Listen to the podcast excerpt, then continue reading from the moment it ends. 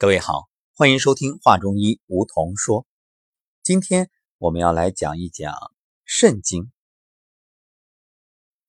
在今天的养生有道晨光新语里，特别谈到了唾为肾之液，也是真正解读了为什么经常吞咽唾液对身体有好处。为什么很多人有这个总是吐唾液的习惯，身体会？逐渐的衰弱。那么，肾经它被称为关乎幸福的经络，为什么呢？接下来我们就为大家来详细的解读。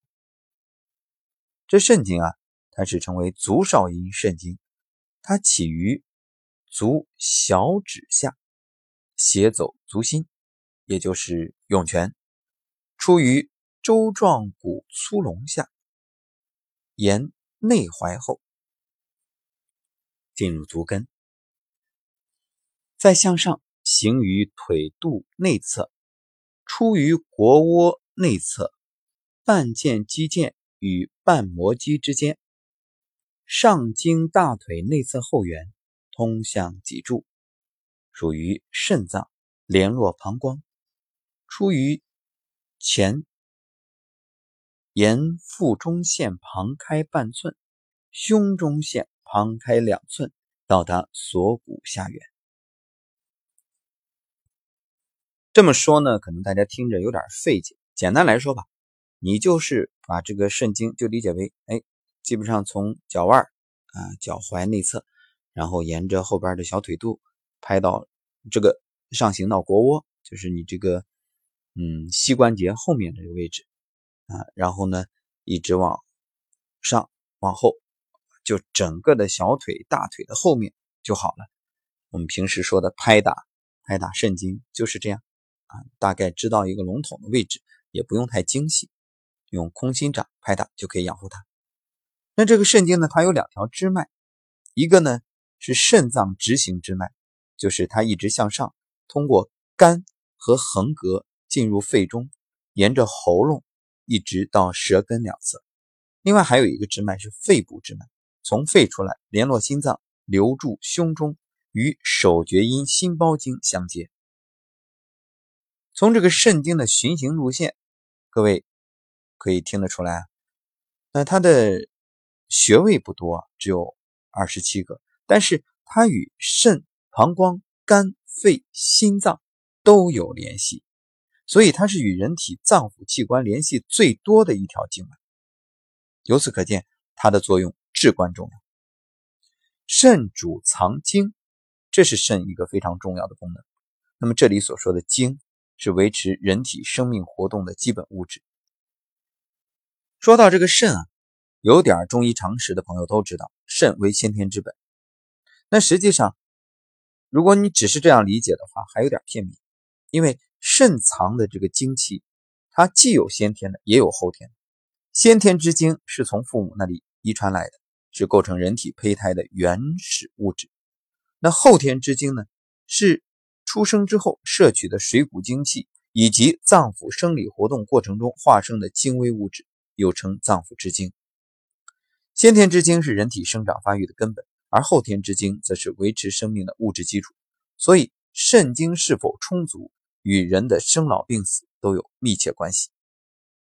肾经要是有问题，会出现什么状况呢？各位，你不妨对照一下，看一看有没有遇见过类似的症状：口干、舌热、咽喉肿痛、心烦、容易受惊吓、心胸痛、腰、脊柱、下肢无力或者肌肉萎缩麻木、脚底热痛。有人可能已经忍不住说了：“这不说的就是我吗？”那什么问题？从肾经找原因，怎么解决呢？那针对这些，我们可以通过刺激肾经来缓解。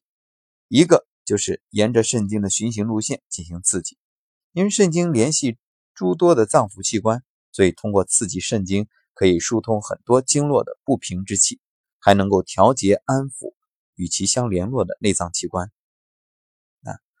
你就用拍打，从下向上一直拍就好了。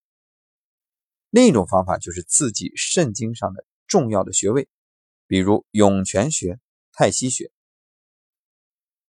根据子午流注这个原理，我们同样也是要在肾经当令的时间去养护它比较好。什么时间呢？下午的五点到晚上的七点，就是酉时。酉时肾经当令，这个时候肾经的气血最旺，所以你这个时间去拍打效果最好。如果是需要吃中药，这个时候效果也比较好。另外，如果说你自己或者家里人经常在这个点发低烧，这其实就是提醒你。说明肾气已经受到很严重的伤害，要特别注意。那这种情况呢，很容易发生在青春期的男孩子，还有就是新婚夫妇身上。为什么？因为青春期的男孩子可能会出现情窦初开啊，频繁的手淫，而新婚夫妇呢，则是性生活不节制，所以这两者都会损耗肾精，伤元气。总而言之，一句话。为了一生的幸福，要好好的了解和养护肾精，通过养护肾精，让自己肾精充足，肾变得强大，整个人自然就神清气爽。而且你会发现，当你的肾精充足了，你的创造力也就提升。所以说到这儿，各位有没有听过一个说法，就是一个人啊，如果桃花运，太旺的话，呃，他的财运往往就不会太好。其实我们细思一下，这不是迷信，这有内在的联系。我们是不是可以假设，桃花运旺，那意味着这个人他的消耗的肾精也就多，肾精消耗多了，创造力下降了。你说他财运，他的这种啊所谓的生意也好，事业也好。能强吗？肯定不强啊！